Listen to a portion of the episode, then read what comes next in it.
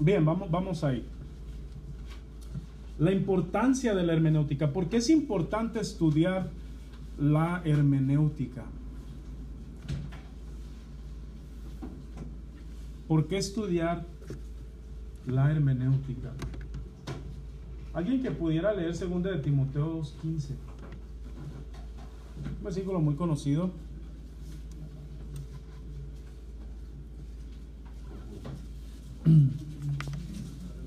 Primera de Timoteo 2, perdón, segunda de Timoteo 2.15. Amén.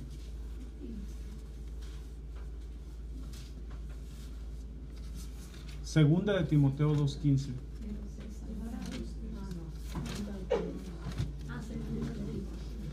¿Ahí lo tiene? Hermana Elizabeth.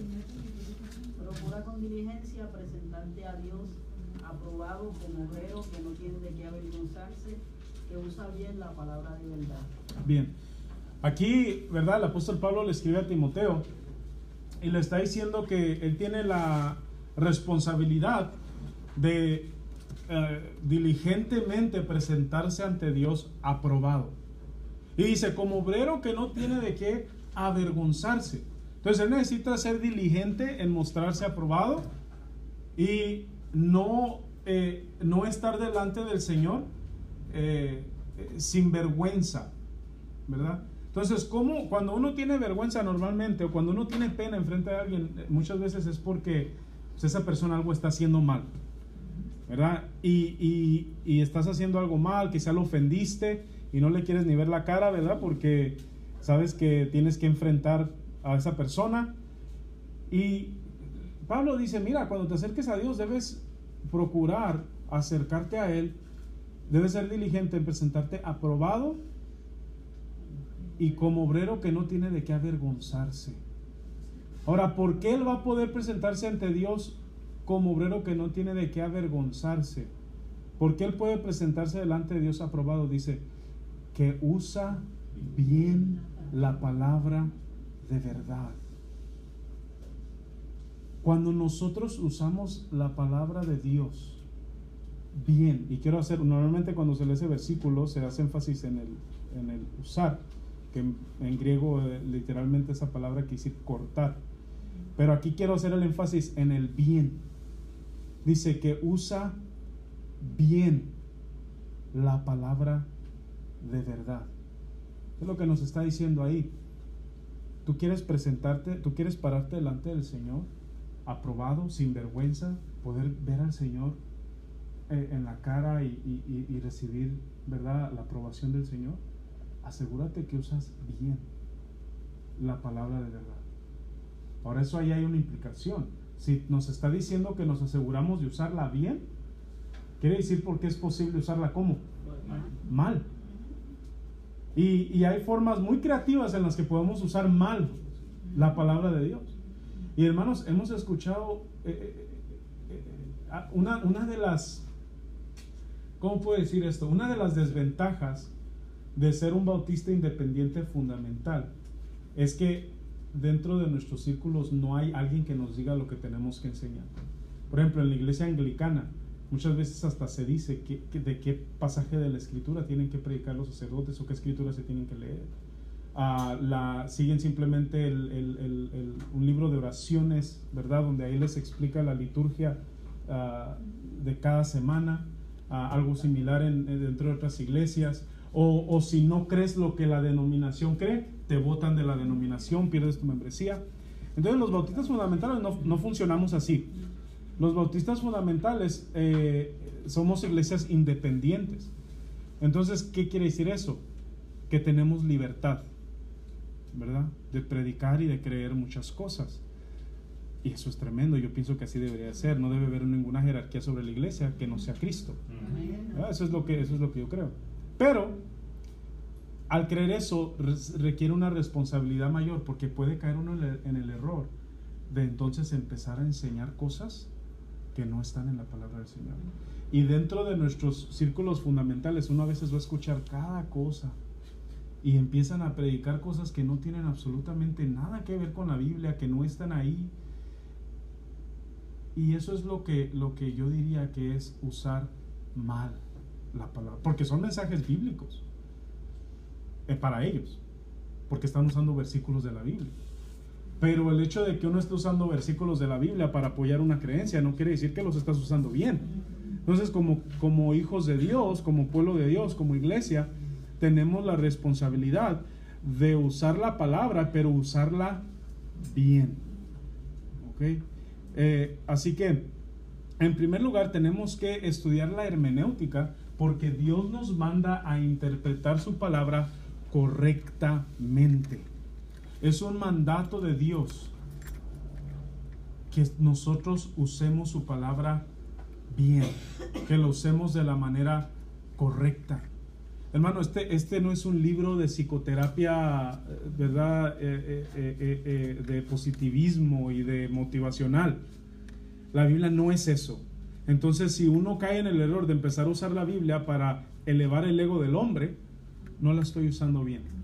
Si hago lo que mencioné hace rato, de que quiero enseñar algo que yo creo, yo creo que usar camisa azul es pecado. Mira, una, una enseñanza tan absurda como esa, yo te puedo encontrar versículos para apoyarla. Rosada. Sí, rosada. Mira, te voy a decir algo. Es una, es una, ¿verdad? Es una tradición bonita para algunos. Es una tradición cultural, histórica más que nada. Pero yo no puedo encontrar, ¿ok? Un versículo en la Biblia que enseñe que un pastor tiene que predicar usando una corbata. ¿Ok? No lo hay. Ahora, como les dije, es una tradición. No estoy diciendo que es antibíblico tampoco.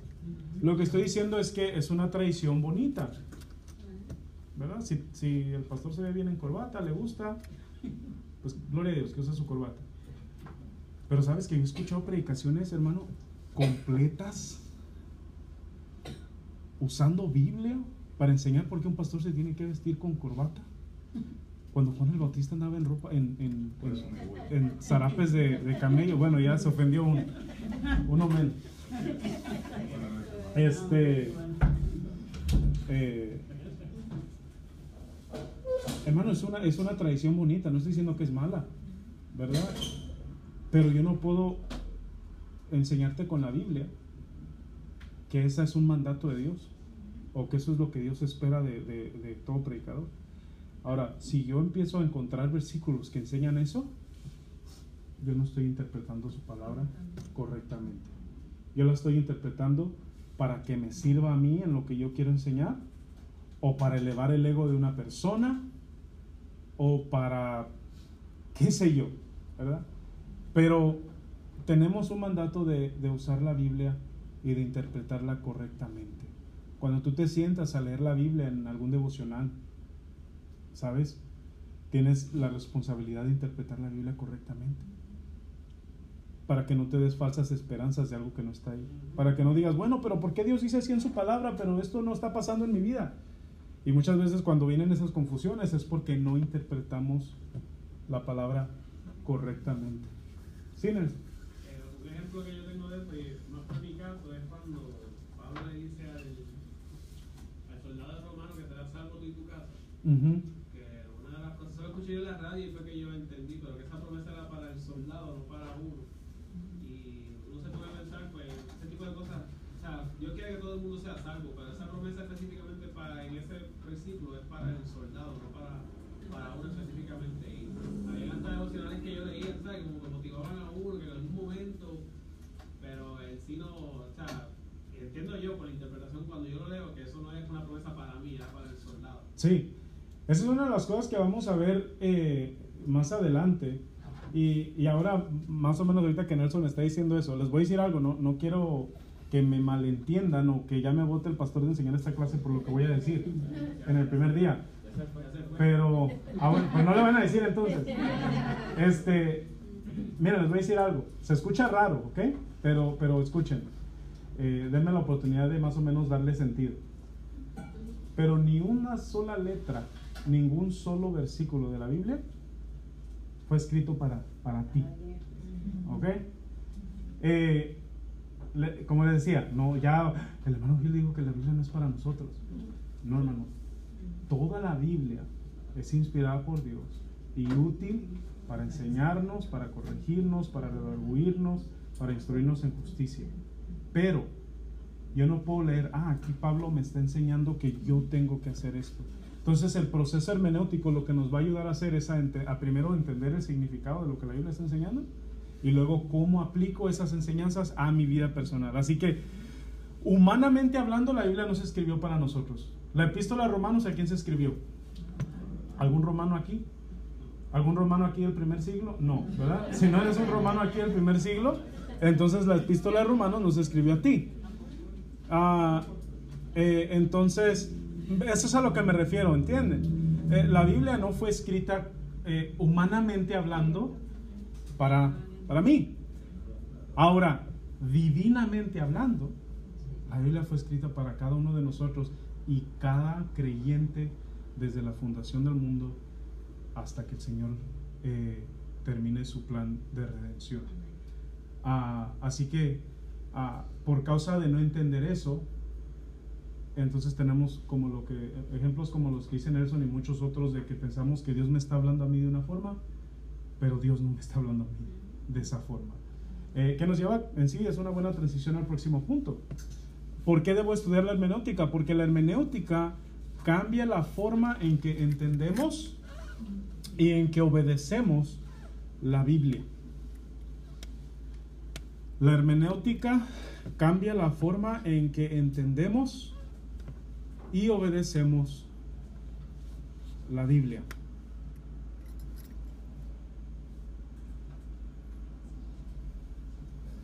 A mí me gusta dividir la, clase de la hermenéutica en dos partes principales. Una es en entender el significado, ya lo he mencionado esto, lo voy a repetir mucho. La primera es entender el significado. Esa es la primera parte importante. Y la segunda parte importante es aplicar eso a mi vida personal. Porque de nada sirve que yo tenga un entendimiento de todo lo que dice la Biblia, pero que no lo aplique a mi vida personal. Entonces, cuando yo estudio bien la hermenéutica, eso va a cambiar la forma no solamente en la que entiendo la Biblia, sino que va a cambiar la manera en la que obedezco la Biblia. Es como un manual de instrucciones. A mí me ha pasado, soy parte de la estadística, ¿verdad? A mí me ha pasado que he comprado un mueble, algún, algo para la casa, yo sé cómo va eso, eso es usando la lógica, nada más veo todas las piezas, veo la foto en la caja, yo sé usar herramientas, yo la puedo armar, yo no necesito el manual de instrucciones. Lo hice no hace mucho me puse a armar la cosa esa, empezó a tomar forma el mueblecito que estaba armando y cuando iba a terminar había una parte que no encajaba bien en una en un hierro ahí. Ay, pero ¿por qué esto no está entrando si la foto enseña que, que ahí es donde eso va? Bueno, resulta que la barra aquí iba en la izquierda, yo la puse en la derecha y la de la derecha en la izquierda y aunque todas encajaban en los mismos tornillos, la que iba ahí pues era del tamaño donde iba a ensartar esa otra pieza y me tocó desarmar todo el, el, mueble ese y volverlo a empezar de cero por no leer las instrucciones, ¿verdad? La Biblia, hermanos, es, es, es un manual de instrucciones. Entonces, si no sé cómo aplicar la, si no sé cómo entender la Biblia, no voy a saber cómo obedecerla. Si no sé cómo entender un pasaje, entonces voy a empezar a, o a obedecerlo de la forma incorrecta o a creer cosas incorrectas. Por ejemplo, dice, tú y tu casa serán salvos. Cree y toda tu casa, tú y tu casa serán salvos. Bueno, ahí la Biblia ya me enseñó que yo no necesito predicarle a mi familia, ya todos van a ser salvos y yo creí, porque eso es lo que la Biblia enseña. Empezó por no entender bien la Biblia y entonces pasamos a no obedecer a la Biblia correctamente o no entender la Biblia o no creer más bien lo correcto. Así que la hermenéutica va, va, a ayudarnos a hacer eso, a que pueda yo leer casi cualquier pasaje, o, básicamente vamos a cubrir todo, cualquier pasaje y entonces saber, cómo aplica esto. próximo, ¿por qué estudiar la hermenéutica?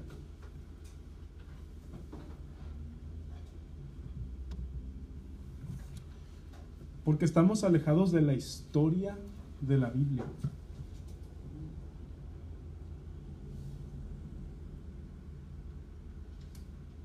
Estamos aproximadamente a 1900 años desde que se escribió el último libro de la Biblia. Eh, sí, más o menos, 1900, 1110 uh, años desde que se escribió el último libro de la Biblia. Se cree que el último libro de la Biblia que fue escrito, si, no, si mal no recuerdo, fue tercera de Juan, de todos, uh, y fue escrito alrededor del año 90 después de Cristo. Entonces, desde ese tiempo, que es el libro más reciente que tenemos de la Biblia, tenemos un lapso de mil, 1900 años de, de historia. 1910 años de historia. Entonces, hay cosas que han cambiado, ¿verdad? Desde ese entonces. Y nosotros estamos muy alejados del libro más reciente. Ahora imagínate, de cuando Juan escribió eso hasta Moisés, son, ¿verdad? Bueno, si nos vamos hasta Adán, son como tres, ah, son aproximadamente como, como entre 2000 a 3000 años de historia. Entonces nosotros estamos a aproximadamente entre 5000 y 6000 años desde las porciones más antiguas de las escrituras. Eso es muchísimo tiempo. Y, por causa de que estamos tan alejados, nosotros no, como decía anteriormente, nosotros no podemos leer la Biblia como si fue escrita el año pasado. Se fue escrita en un tiempo totalmente diferente. Y hay cosas que en el tiempo se pierden. Y por causa de que hay tanto tiempo entre nosotros y la Biblia, es importante que sepamos entonces cómo a interpretar algunas de esas cosas de, que históricamente han cambiado o, que han sucedido. Hay eventos históricos en la Biblia que afectan la manera en que los ah, escritores de la Biblia se expresaban. Y, entonces estamos muy alejados de la historia de la Biblia. No solamente eso, estamos muy alejados de la cultura de la Biblia. Así que la Biblia no fue solo escrita hace muchos años, sino que no fue escrita aquí. Fue escrita en una cultura totalmente diferente. A veces dentro de, nuestra, de nuestros mismos países tú vas de un lado a otro y la cultura en, una, en, un, en un solo país es muy diferente de, un lugar a otro. Ahora imagínate de un continente a otro. Nuestra cultura aquí, compárala a la cultura del Medio Oriente. Somos culturas muy, muy diferentes. Ahora no solamente eso, sino que ahora compara nuestra cultura, la cultura del Medio Oriente de hace 3.000 años atrás. Una vez más, nos estamos alejando más de la Biblia. O sea, de, del tiempo que se escribió y la cultura de la Biblia. entonces, por causa de que existe esa, esa gran ah, brecha entre nosotros y la cultura y la historia, es importante que estudiemos la hermenéutica. Y en tercer lugar, no solamente es en otro tiempo y en otra cultura, sino que la Biblia fue escrita en otros idiomas. Así que a veces algo va a parecer que quiere decir una cosa, pero cuando vas a ver en el idioma original en el que fue escrito, no significaba exactamente eso. Y nosotros sabemos, ¿verdad? Que, ah, ¿verdad? Si alguien, si alguien maneja los dos idiomas, español e inglés, tú sabes que de un idioma a otro hay muchas cosas que no traducen. Hay cosas que no son lo mismo. Tú tratas de decir algo de la misma manera y te vas a meter en problemas. ¿verdad? Muchas veces me ha tocado escuchar tantas historias de, misioneros ah, americanos que van a Latinoamérica o, de, o a veces mismos ah, latinos que van de un país a otro. Eh, yo me he metido en problemas aquí en Puerto Rico por usar palabras que allá para nosotros son palabras cotidianas y aquí son groserías, ¿verdad? Este, e, el idioma cambia aún dentro de un mismo idioma. Ahora imagínate cuando estamos hablando de... La Biblia fue escrita en tres idiomas. Eh, y aún esos idiomas, aunque hoy existen, ninguno se habla como se hablan hoy en día, aún dentro de esos mismos idiomas. Entonces estamos bien lejos de lo que no usan ni siquiera nuestro abecedario. Ah, así que estamos alejados totalmente de los idiomas de la Biblia. Y hay cosas que aunque se han traducido al español, en el idioma original tenían un significado un poco más... Uh, y no es que sea más profundo, a veces la gente dice, no, es que el griego es más profundo. No, el griego es otro idioma. Pero lo que pasa es que cuando se traduce de un idioma a otro, se pierde el significado original un poco. Entonces, por causa de que eso existe, y nos vamos a meter muchas veces en problemas con pasajes, por algo como no entender eh, eh, que algo, algo se decía de una forma en el idioma original. O había este, dichos o formas de expresarse que no traduce. Ah, esta, la semana pasada, yo ahí en el colegio fue un hermano americano a predicar a los, unos cultos ahí en el colegio y me, me, tocó traducirle. Traduje como siete veces en la semana, siete predicaciones. Y, y yo le explicaba un día, le dije, una de las cosas más frustrantes cuando uno está traduciendo es cuando el pastor en inglés, su mensaje usa muchos juego de palabras o está usando muchas, este, uh, ¿verdad? Eh, eh, como uh, frases que solo funcionan en inglés y en español no traducen y ahí estoy yo tratando de hacerle sentido a lo que él está diciendo porque en español no tiene sentido. Me tocó una vez traducirle a un pastor allá en, en Estados Unidos y vino y predicó en inglés, uh, ¿verdad? Para los que entienden inglés, eh, predicó acerca de, decía los the five ships of the Christian life. Eh, y, y, tú traduces eso en español y en español son los cinco barcos de la vida cristiana. Pero, y, y, y barco número uno, y, el hermano en inglés estaba hablando the five ships of the Christian life. Y él decía fellowship, y este, um, discipleship. Y ahí está el hermano predicando su mensaje y yo, y yo ahí como, ¿verdad? Hablando de los barcos de la vida cristiana. Y en español eso no tiene sentido. Eh, otro pastor una vez también predicó un mensaje usando una palabra que en inglés se escucha igual pero se escribe diferente. Y en español son palabras totalmente diferentes. Y, y más, más eh, pasé más tiempo explicando que traduciendo. Eh, pero ¿qué pasa? Cuando se traduce de un idioma a otro eso pasa. Entonces nosotros la Biblia no fue escrita en español ni en inglés, ¿verdad? La Biblia fue escrita en hebreo, en arameo y en griego. Eh, entonces, puesto que la Biblia fue escrita en esos idiomas, los hombres han tratado de hacer el esfuerzo, y es una bendición, ¿verdad? De, de poder tener, poder tener nuestra, nuestra Biblia en español. Pero ha sido el esfuerzo del hombre de traducir y de interpretar parcialmente ese mensaje a nuestro idioma. Uh, eh, así que hay que entender un poco acerca de eso. Eh, so estamos, estamos bien lejos, ¿verdad? De, de, de, lo, de, la Biblia. Sí, Manuel. Sí, este, como la Biblia eh, se escribió en otro idioma, y al cambiarlo al idioma de nosotros acá, este, no se pudo haber perdido, bueno, se perdió el, el, parte de lo, de, de lo que significaba originalmente, pero no, no crees que pudo haber sido cambiarlo, eh, ¿cómo te digo? adrede para favorecer algunos intereses eh, ¿no? en, la traducción.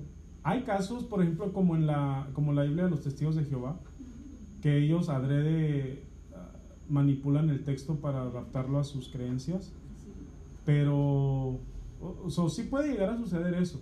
Por ejemplo, he escuchado ya, ahora mismo están sacando que Biblias que no usan artículos ni, ni pronombres uh, masculino y femenino, sino neutrales para satisfacer a los que no se identifican como hombre o como mujer. Hay basura así que va a salir. Uh, pero, y, casi todo eso cuando uno estudia el trasfondo de las, de las Biblias, uh, uno puede ver, ¿verdad? Es muy pública la información de quién la tradujo, que usualmente es como un comité que traduce la, la palabra de Dios. Y, y honestamente hasta cierto punto no tiene, uh, sí tiene uno que saber, ¿verdad? ¿Qué Biblia uno usa? También dentro, aún dentro del mismo idioma. Hay Biblias que son, por ejemplo, en español, la Reina Valera y la Biblia de las Américas, son las Biblias más este, literales, se podría decir. Pero luego hay otro tipo de Biblias que lo que son es este, uh, paráfrasis lo que ellas hacen en vez de en vez de decirte lo que decía en el original te lo te lo dicen pero te lo explican. Entonces cambian el texto a una explicación. Ahora esas biblias pueden ser útiles quizá para, para un devocional o, o, tienen su lugar Pero a la hora de predicar y a la hora de estudiar la Biblia, no podemos usar una Biblia parafraseada, tenemos que usar una Biblia que fue lo más literal ah, posible. Este, ah, entonces, ¿verdad? Aún dentro, ya, ese es otro problema, aún dentro de nuestro mismo idioma hay como 100 diferentes traducciones de Biblia. Ah, pero las, las más ah, normales, se podría decir, la, la Reina Valera 1960 es la que más se ha usado. Eh, la de las Américas y la nueva versión internacional quizás son las otras dos. Lo que hay que entender también, y esa es otra clase totalmente diferente, pero lo que hay que entender también es que luego, no solamente eso, sino que vienen de eh, bases diferentes de manuscritos, porque había miles y miles de manuscritos en los idiomas originales. Entonces algunas vienen de, tienen base el textus que es el texto recibido, mientras que otras usan eh, diferentes este, textos. Y ese es, ese es, otro, ese es otro tema, es la, la crítica textual se llama. Ah, pero, pero sí, ¿verdad? le estamos, estamos haciendo hasta más problemas de los que ya existen. Pero el problema aquí el principal es que nosotros estamos alejados de los idiomas originales. Ahora un ejemplo que le daba a los muchachos en la clase del CUB, de, más o menos para que entendamos a qué nos referimos con esto, es, por ejemplo, en la cultura.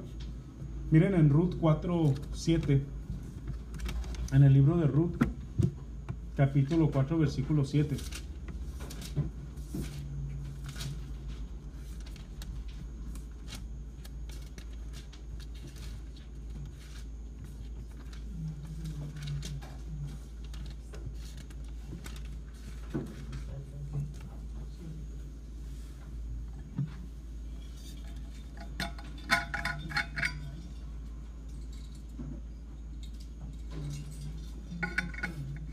¿Alguien que lo pueda leer? Había ya desde hacía tiempo esta costumbre en Israel tocante a la redención y al contrato, que para la confirmación de cualquier negocio, el uno se quitaba el zapato y lo daba a su compañero, y esto servía de testimonio en Israel. Gracias. Lo que está diciendo, dice, había una costumbre desde hace mucho tiempo ya que se empezó a practicar en Israel. ¿Cuál era esta costumbre? Que para cerrar un contrato, ¿qué era lo que hacían? Se quitaba un zapato y se lo daba al compañero. Ahora, nosotros, hay una brecha grande cultural ahí, ¿verdad? Tanto histórica como cultural, en lo que está pasando en ese pasaje. Si tú vas hoy en día a abrir una cuenta de banco, o tú vas a comprar un carro, o a comprar una casa, y es hora de firmar los documentos, y tú te quitas el zapato y se lo das al agente bancario, ¿verdad? Te va a mirar como que tú eres una normal, un loco. ¿Qué está haciendo este, esta persona? ¿Por qué me está dando su zapato hediondo, verdad? Eh, estamos, hermanos, bien separados de la cultura de la Biblia. Ahora, puede alguien caer en el error de decir, wow, mira, pero es que la Biblia enseña que así se tiene que hacer. La Biblia, ahí está, es bíblica mi, es bíblica mi práctica. Ahora cuando yo vaya a hacer una transacción, cualquier transacción que yo haga oficial, yo le voy a dar mi zapato a la cajera en Econo. No, ¿verdad? Eh, ¿por, qué no hacemos, ¿Por qué no hacemos eso? Porque esa fue una costumbre de ese tiempo. Hay una brecha cultural, histórica. Y, y así hay muchos ejemplos de cosas que se hacían en la Biblia que nosotros tenemos que tener cuidado de que aprendamos a identificar, ok, lo que está pasando aquí es, es este, algo cultural, algo de ese tiempo, de esa cultura, o es algo eterno y actual. Un ejemplo de eso, hermano, pero eh, dice la Biblia que todo, toda la escritura es inspirada por Dios y útil para enseñar, para, para corregir, para enseñar justicia. Entonces quiere decir que ese versículo de alguna forma u otra es útil. ¿Qué puedo aprender yo de eso? Bueno, en ese, en, esa, en ese momento se está dando el ejemplo de un hombre íntegro que está haciendo una transacción y en ese tiempo la costumbre era darse el zapato. Hoy en día, ¿qué sería el equivalente de eso? Firmar un contrato, ¿verdad? Será lo normal. Eh, entonces, ¿verdad? Puede- puedes ver cómo hay cosas que, aunque literalmente como está escrito, no, no traduce a, nuestra, a nuestro tiempo, pero hay algo ahí que puede ser aplicado a nuestro tiempo. Y a la hora de una, un pastor o, a la hora de tu enseñar, tú dirías, bueno, eso es como hoy en día dar una firma y no confundirte por el zapato. Ah, así que estamos, ¿verdad?, alejados de todo eso. Eh, estoy pensando si entrar a la próxima a la próxima parte porque nos va a tomar tiempo y voy a tener que parar a la mitad. Bueno, vamos a, vamos a definir por lo menos lo que es. Vamos, a, vamos allá al, próximo punto. Dice que es una presuposición. ¿Qué es una presuposición? ¿Hay alguien aquí que, que cree lo que sabe que es una presuposición?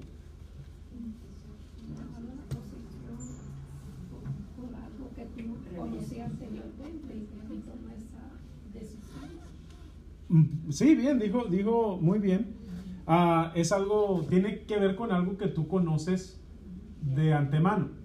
Entonces, ¿qué es una presuposición? Una presuposición es algo que se asume antes de leer el texto.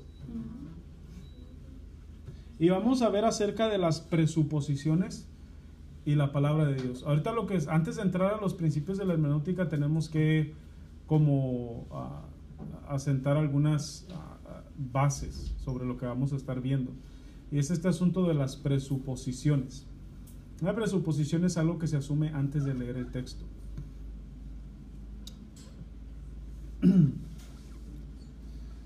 Ok, vamos a practicar una presuposición, ¿ok? ¿Alguien me podría decir de qué tú piensas que se trata ese libro? Esa es la portada de un libro. ¿A qué audiencia está dirigido ese libro? ¿Ya lo leyeron el libro? ¿Están seguros? ¿Qué es a los niños? ¿Por qué, ¿Por qué pensamos que es para los niños? Por los muñequitos y los, color, los colores y todo, ¿verdad? ¿Qué es lo que ustedes acaban de hacer? Ustedes ni siquiera leyeron una hoja de ese libro, pero simplemente por ver la portada, ustedes ya saben, ah, este es un libro de niños. Ahora, ¿sabemos de qué se trata el libro? Bueno, algunos saben demasiado, yo no. Yo les iba a decir, yo no sé de qué se trata, ¿verdad? Eh, me imagino que va a ser de algún mono, ¿verdad? Ahí eh, haciendo monería. Eh, pero ¿qué lo, lo que acaban de hacer todos aquí es que acaban de hacer una presuposición. Sin leer el libro, sin tocar el libro, tú pasas por una librería o pasas por la sección de libros en una tienda y tú ves ese libro y si tú no estás buscando libros para niños, tú no le haces caso. No porque lo viste y no te interesa el contenido del libro, sino porque lo viste y por la portada que viste, hiciste una presuposición. Hiciste una presuposición. ¿Qué hiciste? Asumiste algo antes de leer el texto. Entonces, eh, en, en, inglés hay un dicho, ¿verdad? Que dicen que no, no juzgues un libro por su, por su zapa, ¿verdad? Por su, eh, y en parte eso es lo que les quiero decir ahora. Eh, no debemos de hacer, bueno, o más bien, debemos de tener cuidado con las presuposiciones que nosotros tenemos acerca de la palabra de Dios, porque hay presuposiciones equivocadas y hay presuposiciones uh, bíblicas. Y tenemos que dejar que la palabra de Dios nos indique qué es lo que nosotros debemos de creer antes de acercarnos al texto de la Biblia. Entonces, ¿qué son algunas de las presuposiciones equivocadas? Es decir, alguien tiene una presuposición, alguien piensa de algo, pero su presuposición está incorrecta. Número uno, negar los milagros. Tú no puedes acercarte y esperar crecer de la Biblia o entender la Biblia si tú ya decidiste que los milagros no, son reales. Eh, ¿Por qué? Porque la Biblia está eh, saturada de un Dios milagroso haciendo milagros. Génesis 1.1 es un milagro. ¿Por qué es un milagro? Porque tú no lo puedes replicar. Entonces, no puedes acercarte a la Biblia y decir, ok, yo voy a leer la Biblia y la voy a creer, pero yo no creo en los milagros. Y hay gente que así cree. Bueno, les voy a decir, hay, hay pastores, ah, teólogos, se- se llaman teólogos liberales. Ah, los teólogos liberales lo que son es que son hombres que eh, en muchos casos son pastores de iglesias, ah, predican de la Biblia, pero ellos no creen la doctrina, ah, no creen los fundamentos de la Biblia y no creen en una doctrina ortodoxa, no creen las doctrinas fundamentales de la palabra. Entonces ellos son pastores y ellos predican, pero no creen en el nacimiento virginal, no creen eh, eh, en la deidad de Cristo, no creen en... Hay muchas cosas que ellos no creen, pero son pastores, son teólogos. Eh, algunos son pastores, algunos solamente son teólogos que enseñan en universidades. Y, y ellos enseñan cosas así. Ellos van a decir, bueno, sí, yo estudio la Biblia, yo creo que la Biblia es útil y, y la Biblia es un buen libro, pero yo no creo en los milagros de la Biblia. Entonces lo que ellos van a hacer muchas ocasiones es que van a coger historias, por ejemplo, como la historia de el jovencito, los, los cinco panes y los dos peces. Y dice la Biblia, ¿verdad? La, historia nos enseña que pues que hacía falta comida y que no había. Entonces vino este muchachito, dijo, mira, yo tengo esto. Y, o bueno, vinieron los discípulos y le dijeron, Señor, hay uno ahí que tiene cinco panes y dos peces, pero pues, ¿qué es esto para tanta gente? Y entonces dice la Biblia que el Señor lo multiplica y con eso se alimentaron como cinco mil personas. Ahora, un teólogo liberal lo que te va a decir es que sí, eso fue lo que sucedió, pero no fue que el Señor milagrosamente multiplicó el pan, sino lo que sucedió fue lo siguiente, fue este jovencito, él tuvo la valentía en ofrecer su alimento y como el resto de las personas vieron la valentía de este jovencito, entonces todos empezaron a, a aportar algo y entre toda la gente que empezó a dar, pues entonces al final todos comieron y hasta sobró. Ahora el problema de eso es que eso no está en la Biblia. Eso no está en el texto. Pero ¿qué, pasa, ¿qué ha pasado? Ellos han eh, creado una presuposición. Y como ellos están leyendo la Biblia con una presuposición equivocada, entonces es- y su preposición es negar los milagros, entonces ellos van a inventar o van a cambiar las historias para que haga sentido lógi- lógicamente, porque los milagros no tienen sentido, no son lógicos. Si fueran lógicos, entonces no fueran milagros. Eh, Así que, ¿verdad? No puede uno acercarse a la Biblia de esa manera. Otro ejemplo de que los teólogos liberales, o sea, gente que estudia la Biblia, que estudia la, doctrina, pero niegan los milagros, es, es la siguiente. Otro ejemplo es el- la división del mar muerto. Y ellos dicen, ah, bueno, no, es que ah, lo que tú no entiendes es que hay una porción del mar que no es tan honda.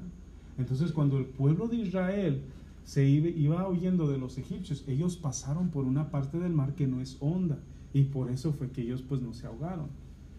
Y ahora, a mí se me hace curioso que alguien piense eso, porque entonces, ¿cómo se ahogó el ejército de los egipcios, verdad? En una parte que no era tan honda. Eh, pero ¿qué pasa? ¿Qué es lo que están tratando ellos de hacer? Están tratando de explicar la Biblia sin tener que creer en los milagros. Así que eh, es muy equivocado tratar de creer y de estudiar la Biblia ah, al negar los milagros. Otra presuposición equivocada. ¿Puedo hacer una pregunta? Sí, hermano. Eh, viene a mi mente, si, y me, me corrige si, si lo puedo poner en ese ejemplo que, que de las preposiciones equivocadas. Ujú. Eh, eh, práctico. Yo, y tú vienes y me dices a mí, mira, este, estoy pasando por una situación, me das promesas del Señor y yo te digo a ti, no, no, porque lo que yo estoy pasando o es muy fuerte y no, y no me, no, no sé si me puedes entender la línea de pensamiento, que muchas veces eh, uno se encuentra con personas que o te empiezan con el pero, sí, pero lo que su, ok, este, eh, el Señor ha prometido que, que no nos va a dejar ni, des- ni, ni desamparar.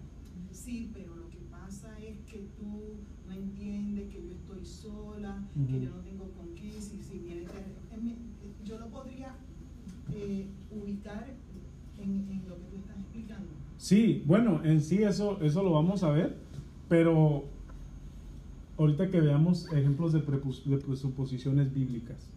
Y uno de los ejemplos de una presuposición o, o una presuposición bíblica es que uno tiene que acercarse a la Biblia con fe, porque sin fe es imposible agradar a Dios. Entonces, si yo vengo a, a- si yo desde antes de, le- de acercarme a la Biblia, ya he decidido que yo no voy a tener fe, que la Biblia es suficiente para mí y para mi situación, entonces estoy mal. ¿verdad? Entonces sí, eso, eso lo vamos a ver, pero cuando veamos las presuposiciones bíblicas. Pero está en esa idea. Y aquí la idea de la presuposición es cómo yo me acerco a la Biblia. Es lo que estamos viendo con esto. Cuando yo me acerco a la Biblia, si yo ya vengo con la idea de que los milagros no existen, o de que mi problema es muy grande para Dios, es una presuposición. No, la Biblia no tiene una, una solución para, para mi problema. Eh, entonces eh, estamos mal, tenemos una presuposición errada. Eh, pero sí, buena, buen, buen ejemplo y, y esa es la idea de, la- de las presuposiciones, es cómo se acerca uno a la Biblia. Desde que uno se acerca ya con duda de cualquier cosa, entonces ya uno se acercó mal. Pero bien, buena, buena, buen, buen, este comentario, hermano. Eh, otro ejemplo de una presuposición equivocada es poner la ciencia a la par de la Biblia. Y terminamos con esta. Poner la ciencia a la par de la Biblia. Ah, la, la ciencia no, la, la Biblia y la ciencia no se contradicen. Eh, en sí al contrario, se complementan. Y este mundo ha hecho un buen trabajo de educarnos a pensar de que la ciencia es este contraria a Dios. Y, y no debería ser así. Eh, todo, todo dato científico que contradice la palabra de Dios se puede casi a- llegar a la raíz de cada dato científico que contradice la Biblia y detrás de eso hay una agenda humanista, atea, que lo que quiere es quitar la, la- la palabra de Dios. Entonces, cuando yo me acerco a la Biblia, yo debo siempre poner a las escrituras como superiores a cualquier dato científico. La ciencia, ¿ok? La ciencia o, o la llamada ciencia no es superior a lo que dice la Biblia. Y donde la ciencia y la Biblia se contradicen, la ciencia está mal. ¿ok? O es una ciencia errada. Ahora, como les dije, no es que, no es que haya, eh, estén en contra, pero vamos a ver casos donde hombres adrede quieren eh, imponer ciencias para poner duda a la palabra de Dios. Y mucha gente ha aceptado esas ciencias y entonces se acercan incorrectamente a la Biblia. Bueno, la ciencia enseña que este planeta tiene millones y billones de años. Pero si por el registro bíblico tiene 5.000, 6.000, hay una contradicción. No, hay una agenda de parte de un grupo, ¿verdad? Y están queriendo poner duda a la palabra de Dios. Entonces, debemos de tener mucho cuidado con eso. La ciencia no es autoritativa. La ciencia no es eh, nuestra autoridad final de, fe y de práctica. La Biblia lo es. Eh, y, y si nosotros mantenemos eso en mente, nos vamos a dar cuenta que la, Biblia y la ciencia nunca se contradicen. Y no hay dato científico que, sea necesario creer o conocer suficiente que uno tiene que negar la Biblia, la Biblia para creer ese dato científico. Ah, la ciencia no es la autoridad de nuestra fe. Ah, la Biblia lo es. Así que un ejemplo, un ejemplo de esto, les voy a, les voy a, dar un ejemplo de, de poner a la Biblia sobre la ciencia. Eh, bueno, dos ejemplos que se me vienen a la mente. El, aborto es uno de ellos. Hermanos, no importa lo que la ciencia diga de cuándo empieza la vida de un niño. Si la ciencia dice que la vida empieza en el momento de que el niño es dado a luz, la ciencia está mal. ¿Ok? Porque desde que el ser humano está en el vientre de la madre, Dios ya lo conoce como una persona. Entonces es un ejemplo donde no podemos, porque se diga una, se haga una declaración científica, nosotros vamos a, a, a aceptarlo, eh, aun cuando contradice lo que la Biblia enseña. Eh, hace mucho tiempo, por ejemplo, yo platicaba con un amigo y estamos hablando del tema del homosexualismo. Y era que si, ah, pues que si ellos nacen o se hacen, o, y estamos tocando ese tema. Y yo le dije, recuerdo cuando estábamos platicando que, que o sea, era una conversación, era un- no era un debate, una discusión, era, era simplemente hablando. Y, y, ah, ah, estuvimos de acuerdo en esto, de que, bueno, supongamos que por más que la ciencia enseñara que así nacen, eh, yo tengo, ahora yo no creo personalmente que así nazcan. Yo sí pienso que hay muchas veces, ah, y yo no soy experto del tema, simplemente le estoy diciendo lo que yo creo, no tiene que creer lo mismo. Yo pienso que hay ah, condiciones ambientales que afectan el desarrollo de, de una persona, Ah, pero mm, sin importar lo que los científicos digan, la palabra ya dijo que algo era pecado y yo no voy a poner en duda lo que la Biblia dice por lo que un científico me vaya a decir. Eh, Otro, otro ejemplo, una vez había alguien predicando y decía, ah, y se usa mucho este ejemplo y no está mal, pero yo lo llevo a esto. Dice, decía, bueno, si llevas a dos hombres a una isla y solo están esos dos hombres, se va a terminar la humanidad. Entonces, por eso el homosexualismo está mal. Y yo, yo pensé, bueno, está bien, pero aunque dos hombres pudieran reproducirse, no quiere decir que está bien. Un hombre se puede reproducir con una mujer que no es su esposa, pero eso no quiere decir que, la, que porque haya eh, habilidades reproductivas, que, que ambos están bien, porque ahí la ciencia pues está, si voy a usar la biología o la composición del hombre para decir que algo es bueno o es malo, pues entonces, este, ¿verdad? Voy a, voy a caer en, en- en ese error. Entonces yo debo simplemente de creer ah, algo es, que es malo porque la Biblia dice que es malo y tratar de ser lo más bíblico en lo que, en lo que yo creo. Sí, que Ah. eh, basada en- siguiendo esa misma línea de pensamiento, eh, me vino a la mente de que, ok, el diseño original de Dios fue un hombre y una mujer. Pero tampoco es que cualquier hombre con cualquier mujer esté bien, porque igual está la fornicación y el adulterio. exacto. O sea, que aunque se puede reproducir y es el diseño original de Dios, como quiera, Ajá. hay, hay unos estatutos bajo eso. Sí, Dios ha puesto unos parámetros. Exacto. Y, y una situación a- a- así es un ejemplo donde estamos usando la biología. ¿verdad? La biología no debería ser mi base para estar en contra del homosexualismo. La Biblia debería de ser mi base para estar en contra del homosexualismo. Ah, y ese es un caso donde yo no puedo poner la ciencia ni sobre ni a la par. Siempre yo debo decir, bueno, aunque se pudieran reproducir, como les dije, una relación adúltera o fornicaria se pueden reproducir, pero eso no quiere decir que está bien, eso no justifica eh, esa relación. Eh, yo debo de creer lo que creo porque la Biblia lo dice, no porque la ciencia lo permita. Ah, vamos a parar ahí porque si no vamos a estar aquí hasta las 10 de la noche. Eh,